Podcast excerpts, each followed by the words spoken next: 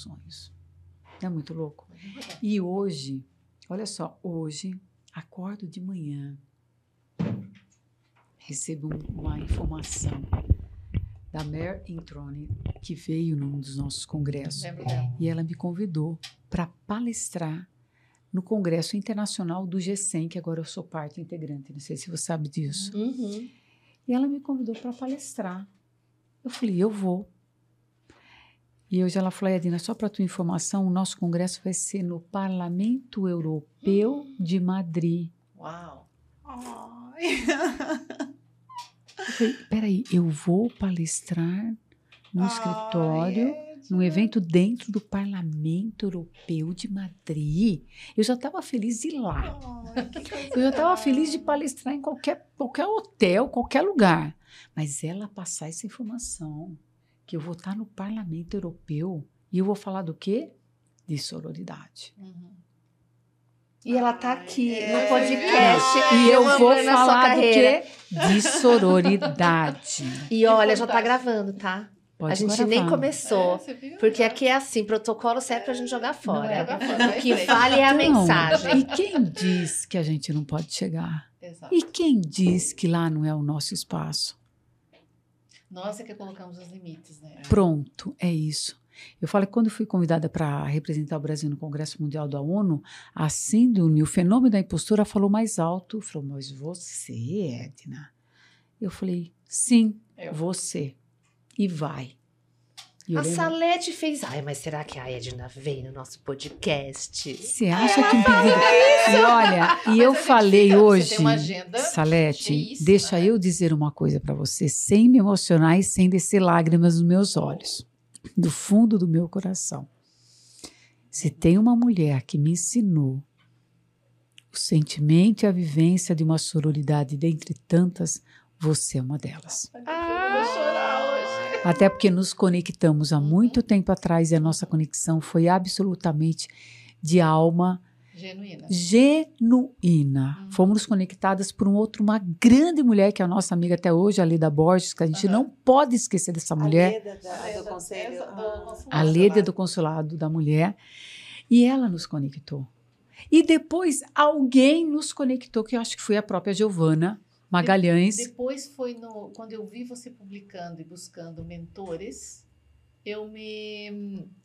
Eu me inscrevi. E aí Pronto. você me respondeu assim: Salete, já estamos com 75 da primeira edição, mas o seu nome está guardado para a segunda edição. Pronto. E aí foi onde eu entrei na segunda 75. edição. 75 foram, foi a primeira A edição. primeira edição. Do, do mentoria. Do mentoria. Mas aí tem uma 75. coisa muito importante para falar, porque. Não, é- é, ele tá caindo. Ele tá. Que linda. Mas aí, Salete, o que a gente tem que trazer é que você veio, você veio fazer parte desse sonho, Salete. Uhum. E não só isso. Você mentorou, você é coordenadora, você faz parte do núcleo Uhum. de protagonismo feminino, é uma das lives mais bem avaliadas do programa. Então você veio e agregou tanto. Então o que eu quero dizer com isso? O seu pedido não é pedido. Oh. Ai, Já Peraí, estou com, Sá. com o Eu pararia ganhado. tudo, Salete. Minha agenda não mexeria em nada para não estar aqui com você hoje. É sobre isso que a gente é, não é? É sobre a gente se apoiar. É sobre se apoiar. É sobre nós sermos exemplo, Salete. E você com a sua humildade. E tem uma outra coisa também que a gente tem que falar, né, Salete? Que eu nem sei, agora isso é para nós.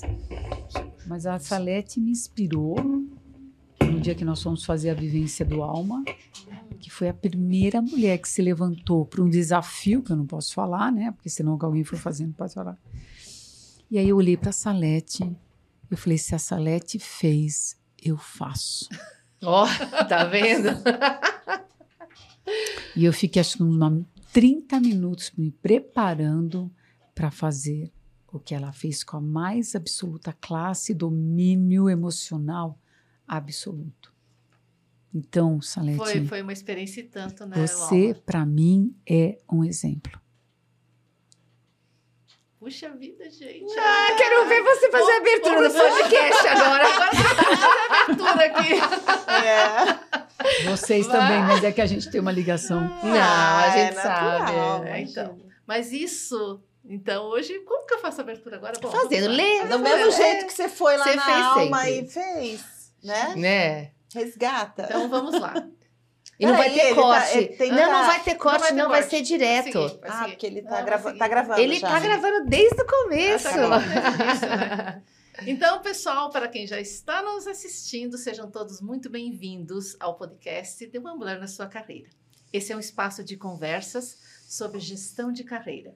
Aqui nós, tra- nós trazemos insights que podem contribuir no seu autodesenvolvimento pessoal e que podem impactar positivamente a sua carreira e, ainda mais, ser mais feliz na sua jornada e na sua carreira. Hoje nós temos aqui, como vocês viram, uma linda e maravilhosa convidada, uma convidada muito especial e carinhosa para mim e para as ambularetes aqui presente.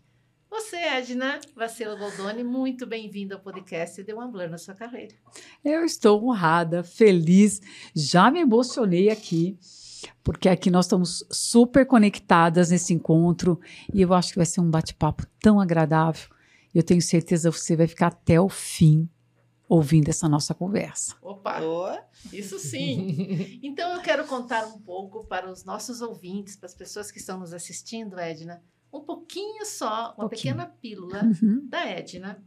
A Edna, ela é fundadora e presidente do Instituto Vacilo Goldoni e é CEO da VG Desenvolvimento Humano. Ela foi dez vezes consecutivas indicada ao prêmio Top of Mind na categoria profissional de vendas, Isso. quando era executiva né, de vendas, a Edna Isso. sendo campeã em três edições. E ela, agora, neste novo momento, também já foi eleita como RH eh, Influencer nos anos de 2021 e 2022, eh, com o primeiro lugar no Brasil. E nesse ano, uma das indicadas ao prêmio Top of Mind RH Influencer. A Edna é integrante do Global Network, do G100, né? Isso. E também integrante do membro e membro honorário e vitalício do All Ladies Legal Global. Ocupou o cargo de diretora comercial da BRH São Paulo de 2013 a 2018 e do CONAR de 18 e 19. Foi coordenadora do livro Mentores e Suas Histórias Inspiradoras e coautora do livro Hub Mulheres e Livros e livro Segredos do Sucesso. Isso. Através do Instituto Vacilo Goldoni, a Edna idealizou o projeto Semeando Pérolas e o programa de mentoria Nós por Elas, sendo co-idealizadora do programa Mentoria e da Academia da Mulher. No quesito de eventos, a Edna é, idealizou o primeiro Congresso da Mulher Brasileira em 2022 e o primeiro e segundo Congresso Mulheres do Mundo em 2021 e 2022, com pandemia e tudo. Gente, essa mulher não é pouca não coisa. para. E agora, em 2023, idealizou o encontro de mulheres pela transformação. Isso.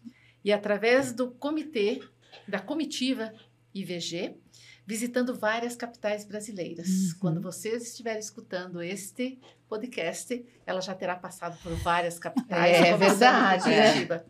Ela é embaixadora do, do grupo de mulheres de finanças, conselheira do SEMEC São Paulo e conselheira do Instituto Amor em Mechas. Em 2017, representou o Brasil no Congresso Mundial ONU Mulheres e agora, em junho de 2023, representará o Brasil no Congresso Mundial G100 em Madrid, na Espanha. Tá chegando. Gente, isso aqui é só um pouquinho da Edna.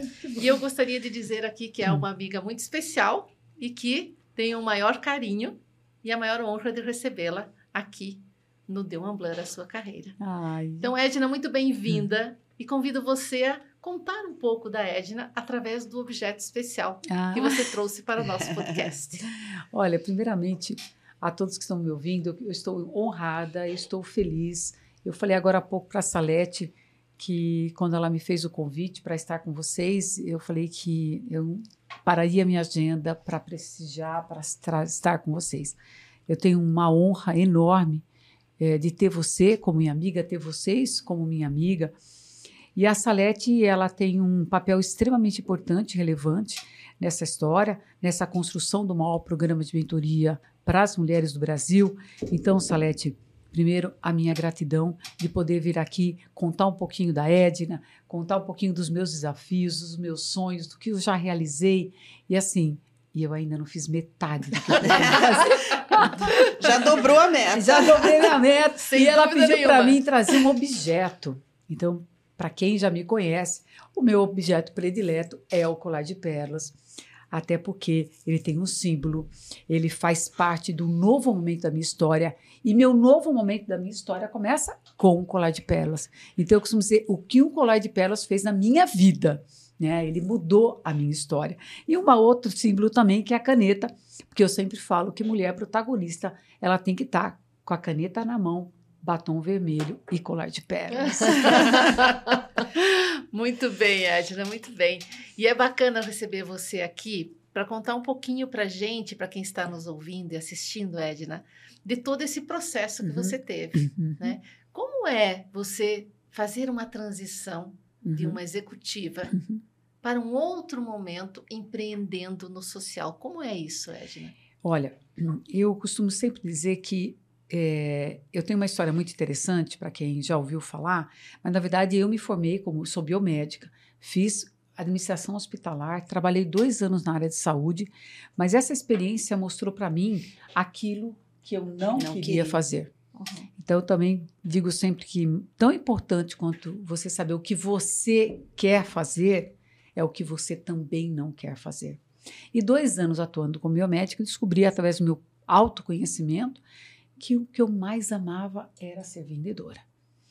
Então, há 40 anos atrás, eu encerro uma carreira que era uma carreira de uma grande expectativa do meu pai, que na verdade eu me tornasse a primeira médica da família e simplesmente eu viro a mesa e falo com meu pai: eu não quero mais ser biomédica e eu vou ser vendedora. Agora, vocês imaginem, há quase 40 anos atrás, você simplesmente encerrar uma carreira né, promissora e vender. E eu nem sabia como que eu ia começar a nova carreira.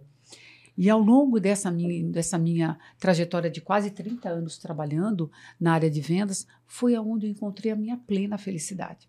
Então, quando pesquisas de Harvard já trazem que não é o sucesso que traz a felicidade, é a felicidade que traz sucesso, porque quando você encontra a felicidade naquilo que você faz, nada vai deter você.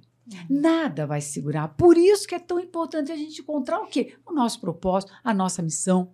E eu quero dizer para todos que estão me ouvindo, foi a melhor decisão que eu tomei na minha vida. Apesar de todos os desafios que eu tive que enfrentar, mas foi a melhor decisão. E quando veio vários reconhecimentos do meu trabalho, cada reconhecimento era como se fosse assim: você decidiu certo, você fez certo, você ouviu seu coração, você seguiu aquilo que você queria. Então, Salete, eu acho que nós precisamos definir muito claramente aquilo que nós queremos para nós. E na nossa carreira executiva, nós podemos mudar a qualquer momento, desde que você saiba aonde você quer ir. Pode ser que na vida você não vá acertar na primeira decisão que você toma, até porque eu também, como vendedora, eu tentei ser vendedora de imóveis, eu tentei vender plano de saúde, e foi vendendo seguros é que eu encontrei a- o grande sentido da minha vida. Então, eu acho que nós não temos mais do que uma vida, nós temos uma vida só e buscar essa nossa felicidade em todos os âmbitos da nossa vida profissional, pessoal, socialmente falando, ela é fundamental. Eu me encontrei, segui a minha carreira e todo o aprendizado que eu tive como empreendedora no mundo executivo, eu cheguei ao momento da minha vida que era a hora de eu parar. E qual é o momento que a gente decide parar? E qual é o momento que a vida toma um novo rumo? E aí, começa uma nova história aos meus 57 anos, depois que eu fui representar o Brasil no Congresso Mundial da ONU. E a reflexão que eu fiz para mim foi: eu subi no topo da montanha, coloquei as bandeirinhas aonde eu queria chegar, mas muitas mulheres não chegaram. Muitas mulheres foram impedidas de chegar, muitas mulheres perderam a vida por ser mulher e poucas conseguiram chegar onde eu Uhum. cheguei. E eu não queria mais ver esse cenário. E eu tinha que fazer alguma coisa pelas mulheres brasileiras. Eu tinha que fazer. E ouvindo o meu coração, ouvindo a minha intuição, eu chego à conclusão que era a hora de eu parar minha carreira executiva, voltar à montanha do lado contrário e mobilizar as mulheres para subirmos juntas novamente. Mas aí, num novo movimento, numa nova perspectiva de que nós podemos estar aonde nós queremos chegar. E eu posso dizer para vocês que hoje eu vivo o melhor momento da minha vida. Hum. De verdade, eu vivo o melhor Hum. momento da minha vida.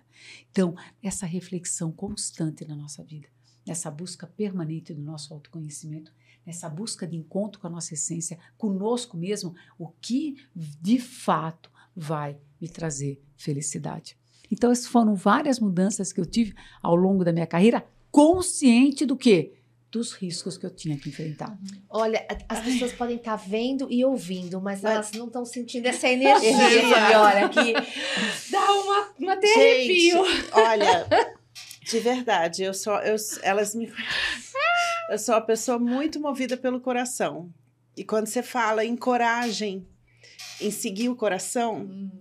É, para mim me toca muito. E é difícil falar com a Edna aqui, É. gente. Como é que faz? Porque eu, eu acho que você não. Quando escolheu, fez a sua escolha de carreira, você não fez é, por vendas. Uhum. Você fez uma escolha por algo que estava ligado a mover as pessoas. Exatamente. A mover as pessoas a comprar qualquer coisa. Uhum. Mas mais do que isso, a mover as pessoas a se moverem. Perfeito. Mover as pessoas a é, entender o impacto que elas podem ter nas outras. E estar ao seu lado, Edna, eu, você acha que você- hoje você tem noção desse impacto que você traz? Porque a gente está numa gravação É. no podcast. Acho que é a segunda vez que a gente se emociona Exato. aqui. Mas simplesmente por conseguir é, perceber e sentir a, a energia positiva que você tem e traz. E isso é muito bonito. Obrigada. Realmente. Gratidão a minha. É a causa, né? É o que você falou. Eu, eu, eu tenho esse ímpeto de mover, Aham. né? Eu tenho esse ímpeto de transformar. Nada para mim, eu não tenho plano B. O plano A é vencer, o plano B é fazer dar certo. Você entendeu? Já qualquer coisa. Então, assim, essa frase, Tony. essa frase que a minha sobrinha, eu falei, plano A é vencer, o plano B é fazer dar certo. Sabe por quê? Porque ou a gente acorda todo dia para vencer, ou a gente acorda. Então, se não acordar para vencer, volta e recomeça. Eu não tenho plano B na minha vida, gente. De coração falando para vocês. Tudo que eu faço é para vencer. E quando você fala dessa conexão de mover, o meu objetivo maior era mostrar para as pessoas, mostrar para as mulheres que não importa a decisão que elas vão tomar, mas elas têm que ser sempre no seu melhor. Uhum. Sempre no seu melhor. E quando eu decidi para a área de vendas, contrariando todo mundo, eu só tinha uma meta: eu vou ser a melhor. Não melhor que outra. Não é esse o ponto de vista, mas é a minha melhor. Uhum. É o quanto eu quero deixar como um legado trabalhando num mercado predominantemente masculino, Uhum. mas fazendo do meu jeito, Jeito. como eu acredito. Movendo o quê? Movendo a confiança das pessoas. Fazendo com que as pessoas acreditassem na minha palavra, no meu compromisso. Antes de qualquer coisa, é a minha palavra que está na frente de qualquer coisa. Então, ao longo de 25 anos administrando mercado de seguros, eu sempre falava para o meu cliente: primeiro sou eu, segundo é o que é a seguradora. Por quê? Ou confia em mim, ou confia em mim. Então, eu acho que hoje resgatar isso, principalmente para nós mulheres, Uhum. que sempre temos que ter 100% de certeza para tudo. Não é assim? A gente não toma decisão se a gente não tem 100% de certeza. Mas o futuro é incerto. Mas aonde tem que estar a tua certeza? Na Na sua capacidade, em você. É verdade. Quem diz que a gente não faz? Eu falo que tudo que eu me proponho a fazer na minha vida, a primeira coisa, você acredita que vai dar certo? É por aqui que você vai? Eu posso, às vezes, poder ter dúvida ou rever o meu caminho, mas eu tenho o alvo certo aonde eu vou chegar. E esse movimento é que nós temos que fazer. Resgatar o quê? A capacidade de confiança, de realização de cada ser humano. Não é só da mulher, é de cada Uhum. ser humano. Entender que não sou eu que nasci para vencer, todos nós nascemos para vencer. Todos nós nascemos para deixar um legado, para deixar uma história escrita. E qual é o nosso legado? É disso que nós temos que fazer. É por isso que a gente não tem medido nossos esforços para levar a nossa voz para milhares de mulheres por onde a gente pode. E só para dizer uma coisa: acredite em você. Supere os seus limites. Porque todos nós podemos chegar muito mais longe do que a gente imagina. E isso é incrível, né, Edna? Porque quando as mulheres, no programa de mentoria Nós por Uhum. Elas, escutam você, essa emoção que a Flávia sentiu aqui é uma emoção que transborda É, em todas é. quando elas te encontram pessoalmente, nem se fala, mas na tela, na- Uhum. nas E lives, olha que é online, hein? que é online. É. Então, é, essa questão, por exemplo, quando eu me juntei ao programa, e a Flávia e a Mari também, É um orgulho. ao, ao programa de mentoria Nós por Elas, nos chamou muito a atenção essa questão de trazer homens e mulheres em prol Uhum, das mulheres, Exato. que nós acreditamos muito nisso também. E a gente doar um pouco do nosso tempo, porque nós nos consideramos pessoas muito abençoadas e como eu posso doar esse tempo para outras, para outras mulheres também. E ao longo desse tempo, a gente tem histórias incríveis De de transformação. transformação dessas mulheres. Conta pra gente uma história dessas milhares de histórias, porque já são 5 mil mulheres impactadas diretamente já, fora Olha, indiretamente. Olha, para todos que estão nos ouvindo agora, o nosso programa de mentoria mentorou 4.500 mulheres no Brasil e no mundo. Essas mulheres, quando entram no programa e quando conquistam uma vaga, nosso programa, que hoje o maior desafio é conquistar uma vaga, né? nós lançamos agora Uhum. uma edição onde 2.800 mulheres tentaram uma das 600 vagas. Eu acabo de chegar de um evento agora, várias mulheres perguntando para mim o que eu faço para conseguir essa vaga. E uma delas, aliás, duas mentoradas, vindo dar o seu testemunho do que esse programa mudou. Uhum. Uma delas que acabou de me compartilhar, deixou a vida dela de Salvador, vendeu o carro dela para vir para São Paulo para começar uma nova carreira, fruto do que da decisão do programa de mentoria. Ela veio viver o sonho dela. Mas essa é a sua história também. né? É. Essa, e ela falou para mim, Edna, quando você contou a tua história, que você veio da sua cidade, eu me conectei com a tua história. É Uhum. incrível, porque Ó. eu gosto muito de contar a minha história, porque a minha história é uma, uma história de uma pessoa comum, mas é a minha história. E através da minha história, eu quero dizer para todas as mulheres: reconheça a sua história. Escreva cada capítulo com a caneta na sua mão. E não permita que ninguém tire a caneta da tua mão, porque quando alguém tira a caneta da nossa mão, é ela que vai escrever a nossa história. Ponto.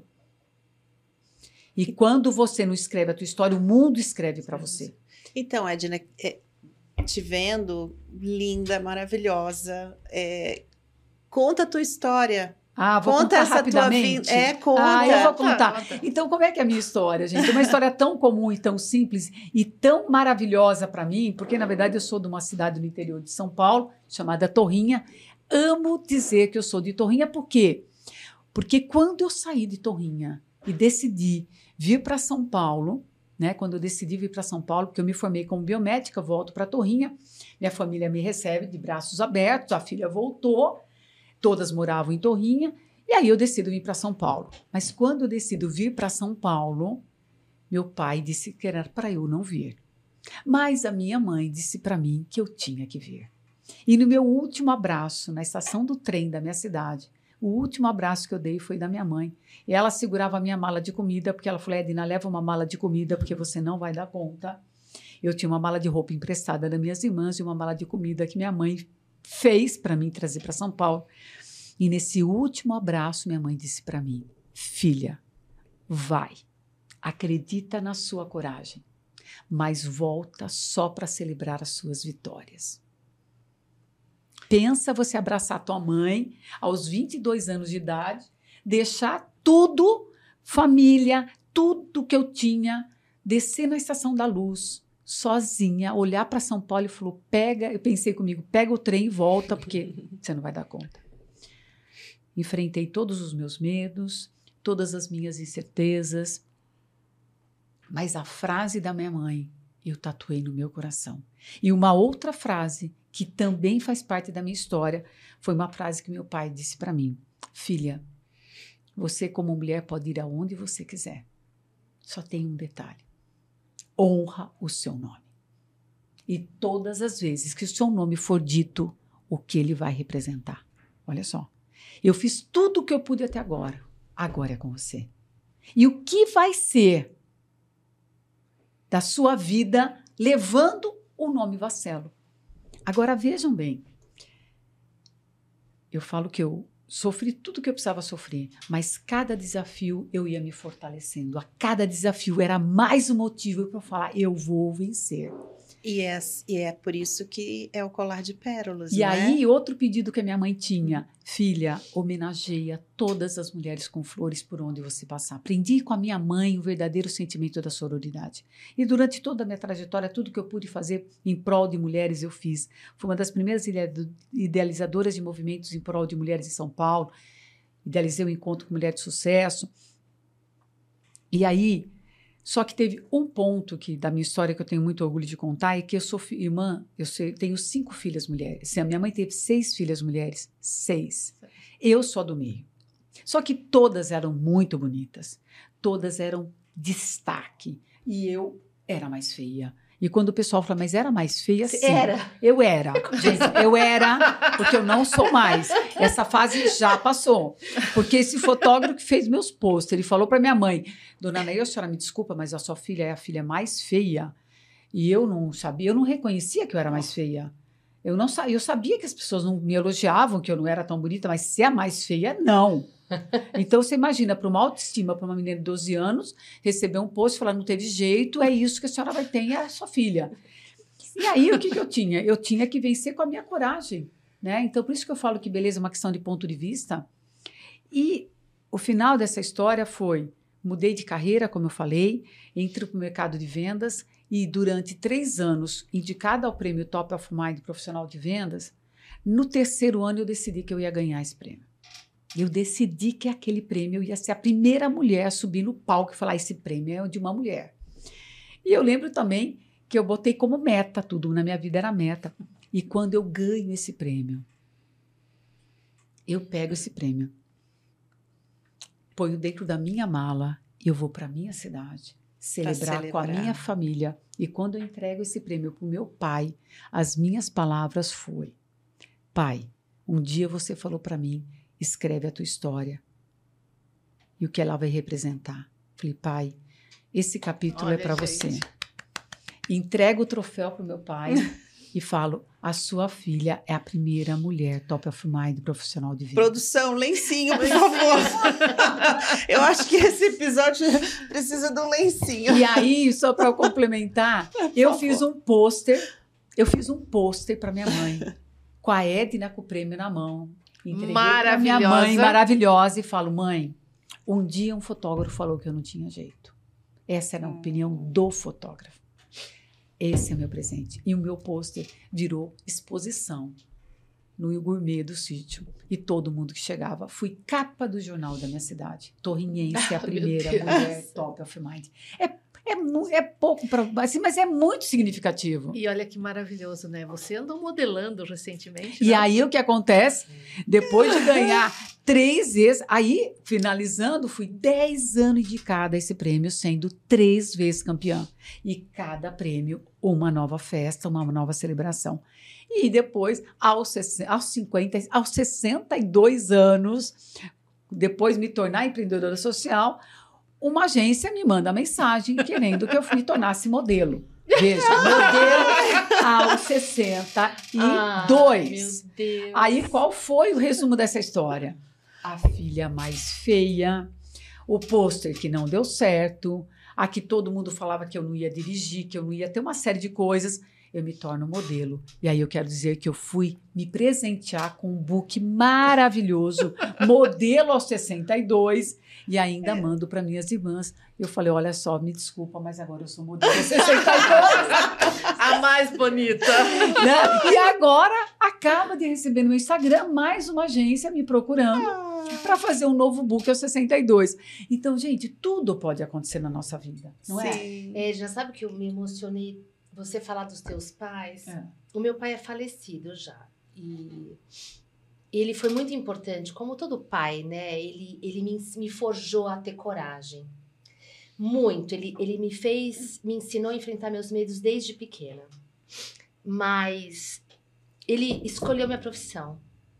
O meu pai, ele quis que eu estudasse ciências contábeis, porque ele tinha uma pequena empresa e ele queria se livrar do contador e ele queria que eu fosse contadora dele. E assim eu fui.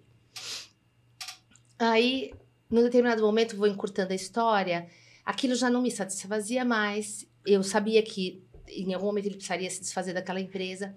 E eu disse para ele que eu ia embora, porque eu ia buscar um, um emprego para mim. E ele falou assim para mim: Você não vai conseguir, porque você só tem 22 anos, você tem um filho de dois anos, você é mulher. Hum.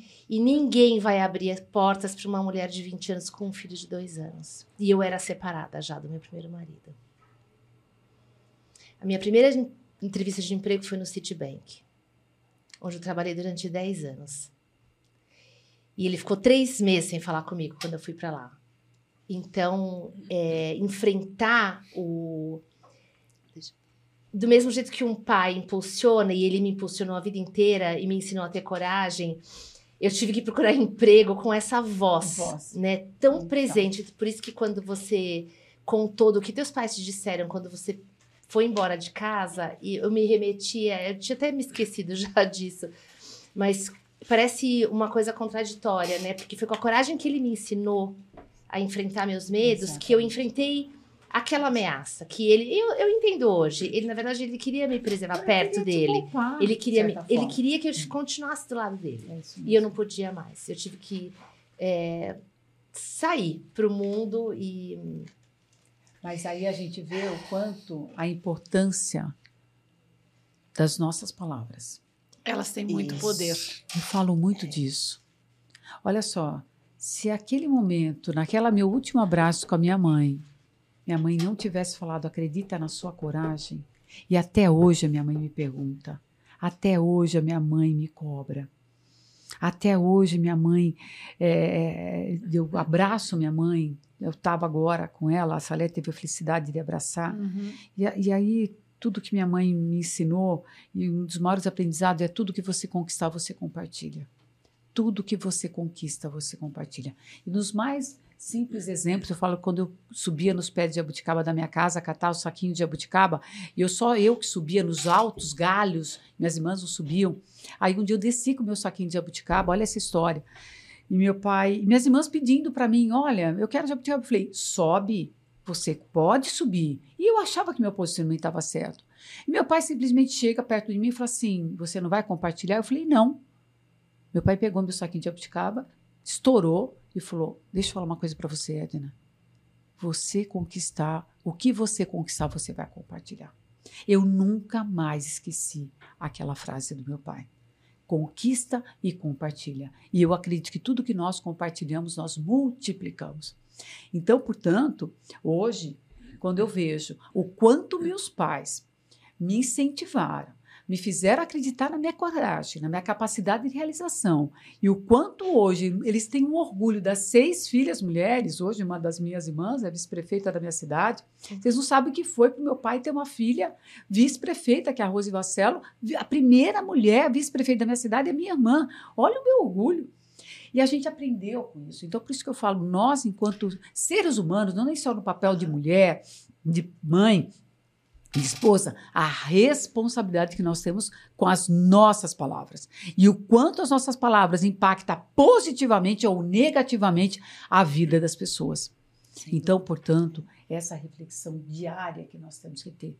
A minha palavra, agora tem um detalhe. A nossa palavra, ela só tem força se ela está sustentada dos nossos atos. Não adianta eu falar aqui de Uhum. sororidade, Sim. falar aqui de É. coragem, se ela não é uma prática real na nossa vida. Você concorda? Totalmente. E isso que você traz, né, trazendo a questão da, das palavras que elas têm poder, é, e falando de família, é, a primeira vez que eu vi o meu pai chorar foi na minha formatura. Ai, que lindo. Porque eu saí de casa aos 14 anos e eu digo assim que às vezes a gente ouve algo que não é positivo, mas que nos movimenta, nos Isso. impulsiona. E o meu pai disse, porque eu fui a primeira mulher a sair de casa aos 14 anos, de uma família de pai com três irmãos, mãe com nove irmãos, e a primeira mulher que saiu de casa que não foi para casar. Então, minhas tias não tinham palavras muito bonitas para a ideia que elas tinham do que eu me tornaria. Então, meu pai disse assim: se você for um motivo de vergonha, você vai para a estaca zero. E esse motivo de vergonha é você engravidar, você, Sim. qualquer coisa dessa natureza. Eu disse: de jeito nenhum. Né? Digo, o meu sonho de, de seguir em frente, de construir, foi um sonho. digo, Esse, esse segue, mas eu não tinha muita clareza sobre onde chegar. E eu morei na casa de uma senhora, eu até conto no livro de Mentores e Suas Histórias Inspiradoras. Eu morei na casa de uma senhora e a gente ouvia uma mensagem às nove da manhã, que eram essas mensagens motivacionais e tal, todo, todo dia às nove, nove horas da manhã.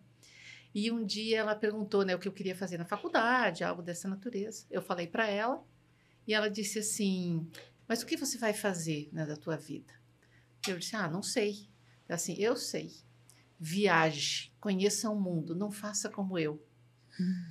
E esse viaje, conheça o mundo, foi uma coisa assim: eu viajar, conhecer o mundo, como assim? E Parecia tão distante. parecia, não, né? completamente inatingível, né? Então eu acho assim que a gente tem pessoas ao longo do nosso caminho que trazem palavras que nos marcam. Totalmente. Em um dos nossos eh, podcasts eu falei de um de um gestor que eu tive, aliás, encontrei ele no outro dia, e ele me disse, eu estava assim um dia subindo né, no, numa numa ruazinha no, em direção ao prédio que eu trabalhava. E eu disse assim, nossa, uma mulher elegantérrima, assim, como você. Até biotipo, biotipo parecido, Edna. E, e eu disse assim, nossa, como eu adoraria ter uma bolsa como aquela, que bolsa maravilhosa. Aí ele disse assim, quando você for gerente, você pode. Eu olhei, eu, gerente, como assim? Né?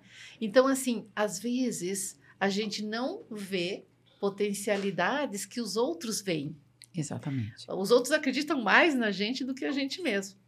Então, o quão importante é o trabalho que você faz hoje, né, Edna, de plantar sementinhas Exatamente. às milhares, não só no Semeando Pérolas, mas nas ações que você está fazendo para mover mulheres.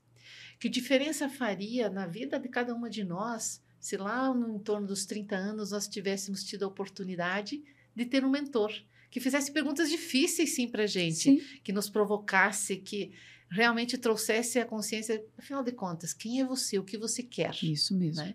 Então, quando a gente olha para, para esse processo todo de transformação, você trouxe algo muito importante antes que você falou rapidinho sobre sororidade. Uhum. E as pessoas que estão nos ouvindo eh, podem estar curiosas o que é o que é sororidade, sororidade. já que é uma palavra nova, né? Uhum. Ou não tão conhecida. Conta um pouquinho para a gente o que é. Olha, é, falar de sororidade é trazer uma reflexão de todos os aprendizados que eu recebi da minha mãe. Para mim, minha mãe foi um exemplo é, verdadeiro, verdadeiro na prática do que é uma mulher apoiar uma outra mulher. Quando a gente fala de sororidade, soror é de amor entre as mulheres, fraternidade entre os homens, né? Soror é, é irmã. E essa palavra ela, ela não é muito difundida, é até não- as pessoas não conhecem, mas grava. Sororidade é a irmandade entre nós mulheres. É o quanto nós mulheres expressamos o nosso amor, o nosso carinho, a nossa empatia por outra mulher. E eu aprendi isso eh, porque minha mãe recebia as mulheres na minha casa para poder receber as mulheres, eh, receber as mulheres para ganhar bebê. As parteiras iam na minha casa. Minha mãe compartilhava o leite. Minha mãe homenageava todas as professoras com seus buquês de flores que ela plantava, ela cultivava, ela colhia. E a vida inteira eu ouvi minha mãe falando que nós tínhamos que ajudar outras mulheres. Olha, a vida inteira. E eu falo que minha mãe me escolheu, ela me escolheu, porque ela sempre falava para mim, Edna, você tem que homenagear todas as mulheres. Eu falei, mas mãe, como que eu vou homenagear todas as mulheres? E aí, o que, que a gente traz com essa reflexão? Primeiro, que eu acho que nós precisamos entender que nesse novo movimento, nesse novo movimento que nós estamos aqui trabalhando, nesse sentido de fazer com que cada vez mais mulheres possam compreender a nossa união, a nossa força nas mudanças, nessa transformação social que nós queremos para nós. E se nós mulheres não nos unirmos, as mudanças serão mais lentas. E quando eu decido fundar o Instituto Vassalo Goldoni, foi exatamente com esse objetivo de poder ajudar as mulheres a dar o próximo passo. Quando a gente fala que uma palavra muda, é muda. Porque da mesma forma que ela muda para o bem, ela vai mudar para o mal.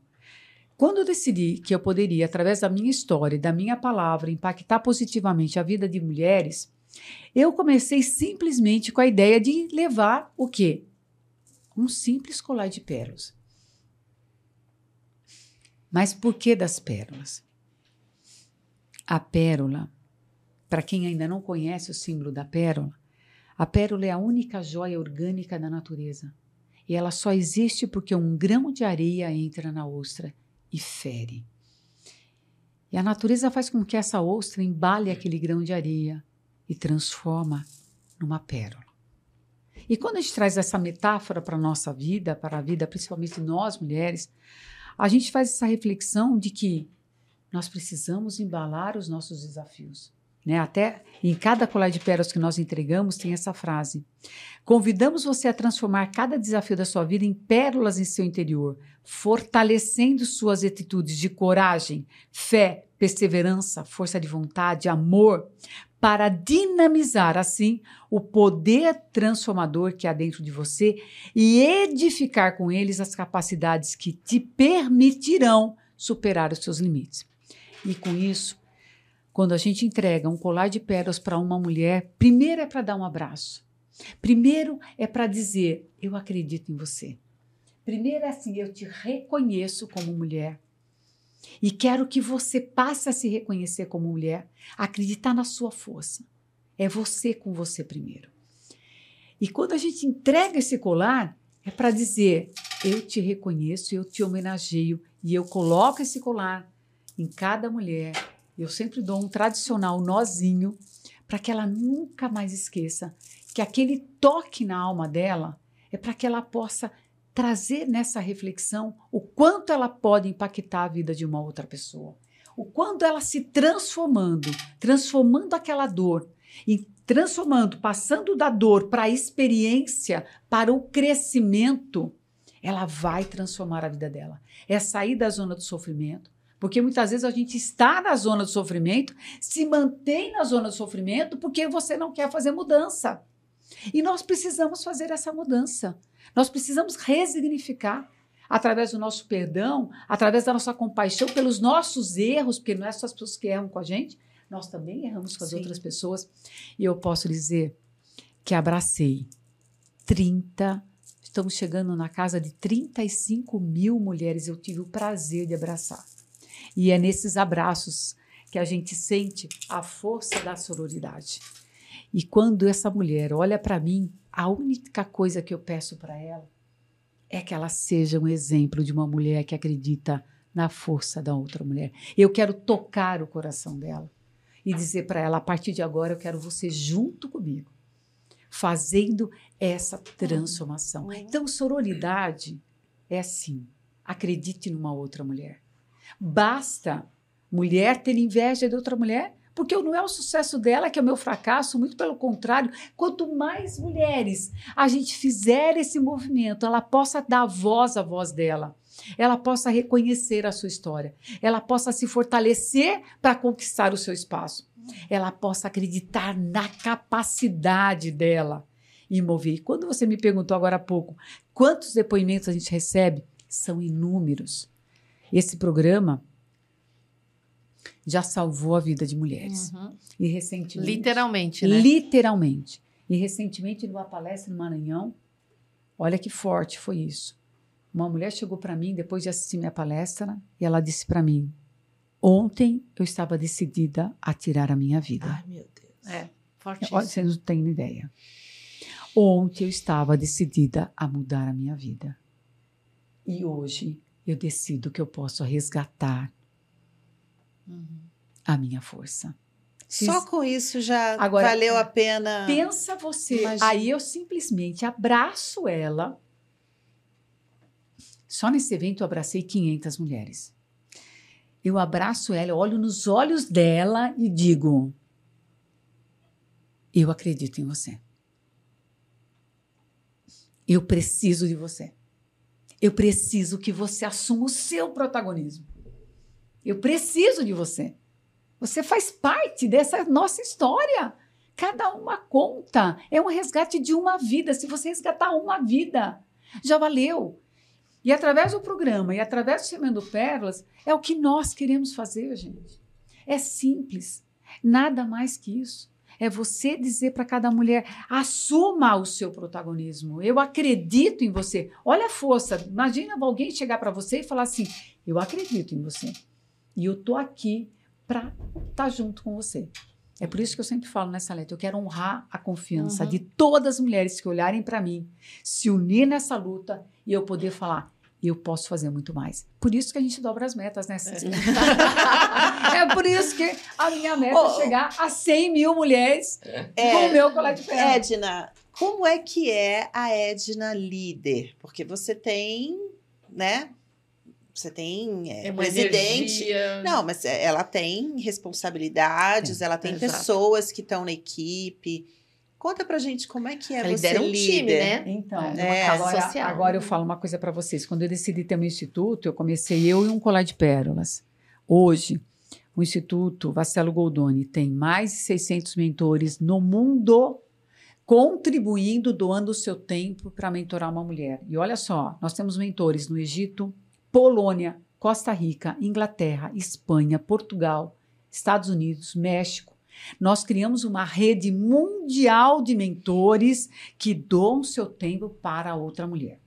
Aí você me pergunta, como é que você lidera tudo isso? E até me questiono, o que me fez fazer com que esse programa se tornasse o maior programa de mentoria para as mulheres no Brasil, e eu quero que daqui a pouco seja no Brasil e no mundo, porque não temos ainda, não, não encontramos um modelo igual ao nosso, que já foi copiado, já foi replicado. Eu quero crer uma coisa na tua resposta. Eu quero liderar pelo meu exemplo, pelo que eu acredito, pelo aquilo que eu faço. Uhum. Ontem, conversando com meu marido, e ele sempre traz essa reflexão para mim. Qual é o seu propósito? Se você estiver alinhado com o seu propósito permanentemente, não se preocupe com nada. Não se preocupe com quem não vai te apoiar. Não se preocupe com quem não vai acreditar.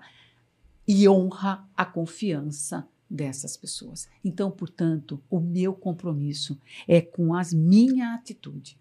É com, é com a minha com a verdade do que eu acredito. Não deixar ninguém sem uma resposta. É honrar a confiança de todos os mentores e de todas as mentoradas que acreditam nas ações sociais do Instituto Vacelo Goldoni. Então, eu acho que a liderança, ela parte de um princípio, essa conexão de você com a sua essência, com aquilo que você quer. Porque você vai errar. Errar, eu vou errar, eu erro, eu peço desculpa, né? Mas eu quero inspirar as pessoas pelo meu exemplo, da mesma forma como quando executiva eu também era, eu procurava sempre liderar pelo meu exemplo, aquilo que eu acredito, quais são os valores inegociáveis da minha vida. Edna, o que que, assim, essa tua energia que, que é uhum. gritante, que a gente vê, o que que te dá energia e o que que te tira energia? Como é essa tua rotina? É, olha, quais primeiro, são suas fontes de... as pessoas me perguntam onde é que eu encontro tanta motivação. eu já falei que eu vou começar a vender cápsulas de motivação. Porque eu sei que você acorda cedo, Cinco vai da manhã. caminhar, vai Cinco correr, da manhã. Uma história com o milagre da manhã. É, eu, eu mudei há três anos atrás. Eu sempre fui muito, muito alinhada com a minha vida. Eu tenho muita responsabilidade com a minha vida. E a minha vida envolve responsabilidade com a minha saúde e com o meu bem-estar. Então, assim, faço atividade física, não como carne, não bebo. Então, eu tenho uma vida, cheguei, eu, eu tive, coloquei uma meta para me chegar aos meus 63 anos, como eu sou hoje. Ponto. Então, eu como uma maçã há 30, há 30 anos, eu como uma maçã por dia. Então, isso. Na pandemia, eu comecei a fazer a prática do milagre da manhã. Porque na pandemia, meu marido falou: vai ver pôr do sol todo dia, porque você não tem nada para fazer. Eu decidi ver nascer do sol. Eu levei o milagre da manhã e pus em prática o que o milagre da manhã, o livro Milagre da Manhã, é, do Harold. E ele diz que é para a gente acordar todo dia às 5 horas da manhã. 5. Salete E ter- também, né? e ter um tempo para nós. Então, esse tempo é para você meditar, é para você orar, é para você ter seu diário de bordo. E na prática da manhã, aos- na, na pandemia, foi quando nasceu, quando eu pedi para Deus me dar uma luz, porque eu não ia passar a pandemia sem fazer nada. E muito menos tinha 10 mil colares de pérolas para entregar no início da pandemia. E todo dia acordando 5 horas da manhã, caminhando e me conectando, conectando com a minha essência. Essa é a minha força, essa é a minha motivação. Essa é a minha conexão comigo. E aí veio a intuição de eu falar: mas será que eu consigo montar um programa? Começamos com 75 mentores e eu fui dobrando as minhas metas até chegar a 600 mentores. E 2024 vai ser mil, mil. Pode escrever que a minha meta é mil. Eu vou chegar nos mil. Então, primeiro, eu tenho meu tempo comigo mesma. Eu tenho o tempo que eu me dedico para mim. E esse tempo é inegociável. Ponto. É o tempo que eu me preparo para começar meu dia. É ali que eu encontro a minha leitura, é ali que eu faço meu tempo de meditação, porque da- quando eu saio desse meu momento, eu já estou com tudo, eu já estou de batom vermelho, eu já estou indo para academia e não é todo dia, porque eu falo que quando no seu limite, quando faltar a motivação, você tem que vir com a sua disciplina. É esse compromisso com você. Agora, eu nasci assim. Eu sou com essa. Minha mãe sempre falou que eu, que, que, assim, eu era mais alegre, eu era mais feliz. E eu não permito não ter um dia feliz na minha vida. Vai ter o dia que eu vou chorar? Vai. Vai ter o dia que eu vou que eu vou ter que tomar algumas decisões mais difíceis? Sem dúvida. Mas eu sempre trago Mário Quintana. Mais lindo que o canto dos pássaros é o seu voo. Nem todo canto será de alegria, mas todo voo é de liberdade. Então, na nossa vida, nós temos que entender: não vai ser todo dia que você vai sair cantando, mas você tem que entender que, mesmo não podendo cantar, você tem que voar. Agora, eu procuro cantar a maior parte do meu tempo, sempre com alegria, sim, porque eu vejo o lado positivo da vida. Eu aprendi a ver o lado bom da vida, mesmo diante do maior desafio que eu posso enfrentar, é que eu vou aprender com isso. Porque se a gente não der um olhar para o nosso desafio, focar no aprendizado, por isso que eu tiro pro, palavra problema não existe para mim, é foco na solução. Qual é o desafio que eu tenho para enfrentar? E o que eu vou aprender com esse desafio? E eu sempre costumo dizer que o maior desafio da minha vida, na minha vida pessoal, foi o nascimento dos meus filhos. né? então eu botei meta que eu ia ter filhos gêmeos, casal. E eu tive gêmeos casal, mas nasceram de seis meses. E eu fui uma mãe totalmente diferente da forma de encarar meus filhos, diferente das mães que estavam comigo na UTI. Eu falo que quando eu fui me apresentar para meus filhos, eu olha, o desafio era gigante. Era duas crianças com menos de um quilo, com altíssimo risco de vida. E eu simplesmente olho para os meus filhos e falo: eu estou feliz de ter vocês comigo. Só que agora vocês vão ter metas. E botei um post-it na UTI, no, o Léo. Meta. Jura? Olha só, uma mãe diante de dois filhos prematuros, risco de apneia a qualquer momento. Eles têm que ir pro Guiz, né? Gui? É, mas Pro eles Gui- pro estão, eles são, vão São gêmeos. Aí eu Não, fui- é aí a eu fui pessoa que ganhou uma 15. meta na vida mais jovem, seis Não meses de teve, idade. Não teve. Tá UTI. Aí a equipe ainda. médica, a equipe médica olhava para mim, eu, e detalhe, gente, eu estava de colar de pérolas, eu tenho prova Batom disso. vermelho. E batom vermelho, numa UTI com dois filhos aqui. E os médicos falavam assim para mim, mas de onde você está tirando essa força? E era assim, chegava de manhã na UTI, Léo, parabéns, você bateu tua meta.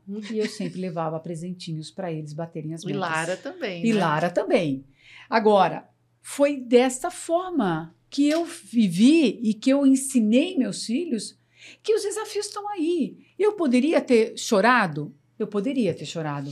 E nunca, em dois meses de TI, nunca ninguém me viu falando não vai dar certo. Eu só tinha um plano. Qual é? Plano A é dar certo, C, plano B é- fazer dar é- certo. Não é. tem outro plano. E foi exatamente isso que aconteceu na minha vida. Então, assim, para mim é meta, é foco, é objetivo. O que eu tenho que fazer para enfrentar? Eu vou enfrentar. E teve um outro caso também desafiador. E aí, essa história eu conto pouco, mas aqui eu vou trazer. Meu marido estava na UTI, na UTI do Einstein, com embolia pulmonar. Os médicos me param para diagnóstico do meu filho, do meu marido, depois de um acidente de kart. Olha isso. Meu marido teve um acidente de kart.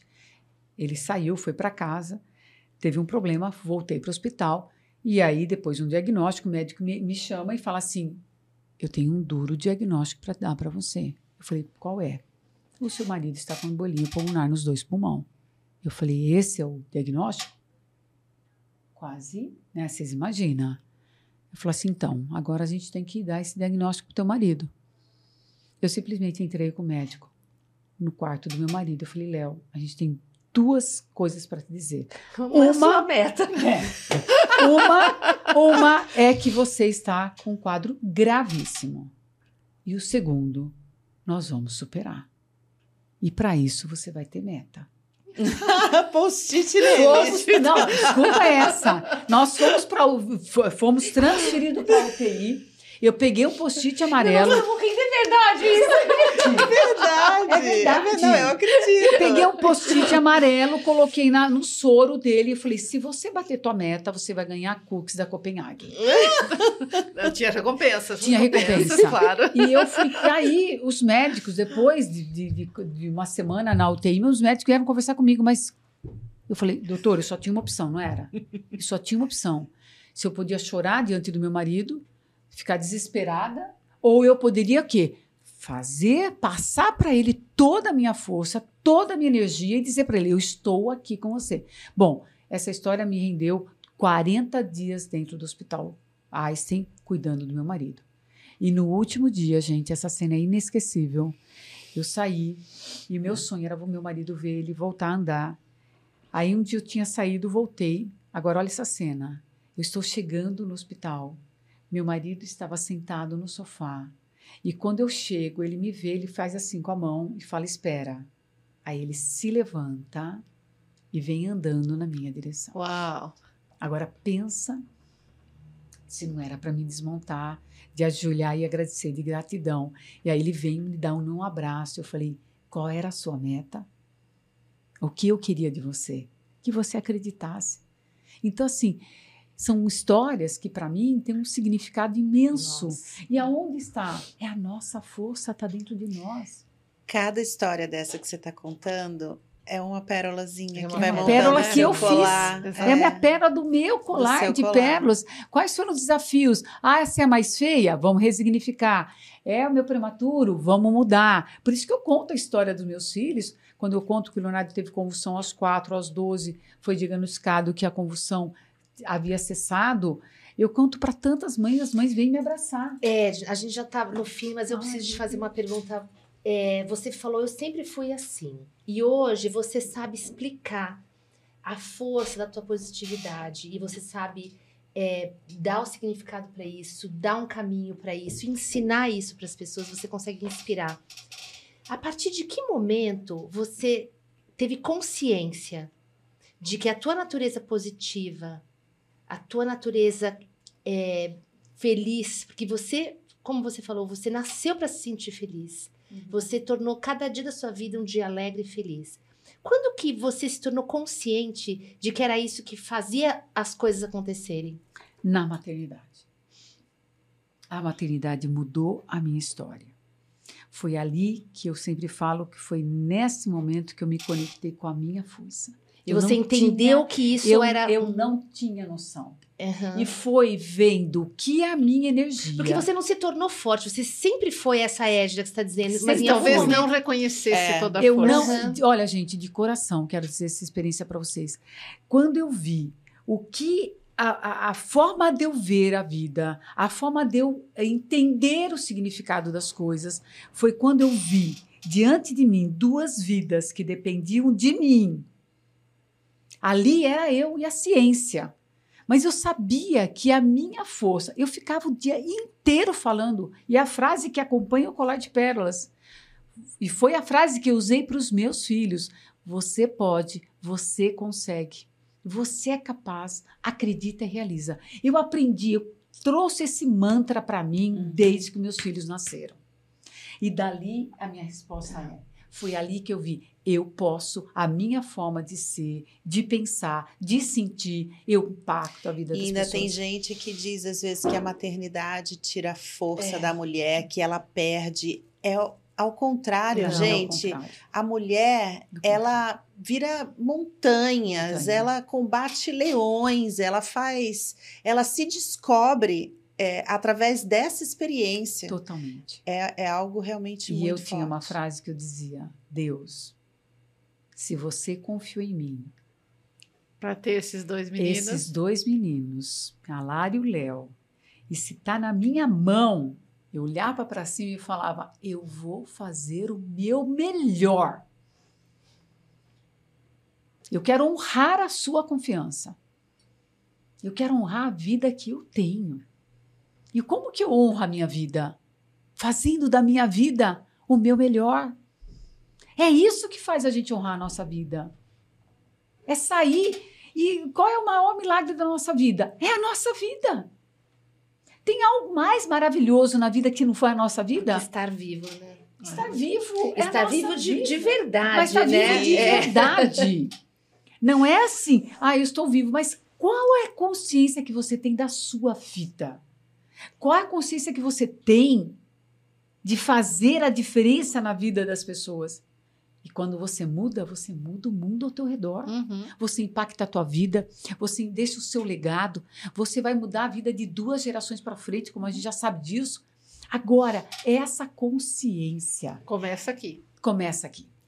E Ou é- a gente se conecta com a nossa força e com a nossa essência.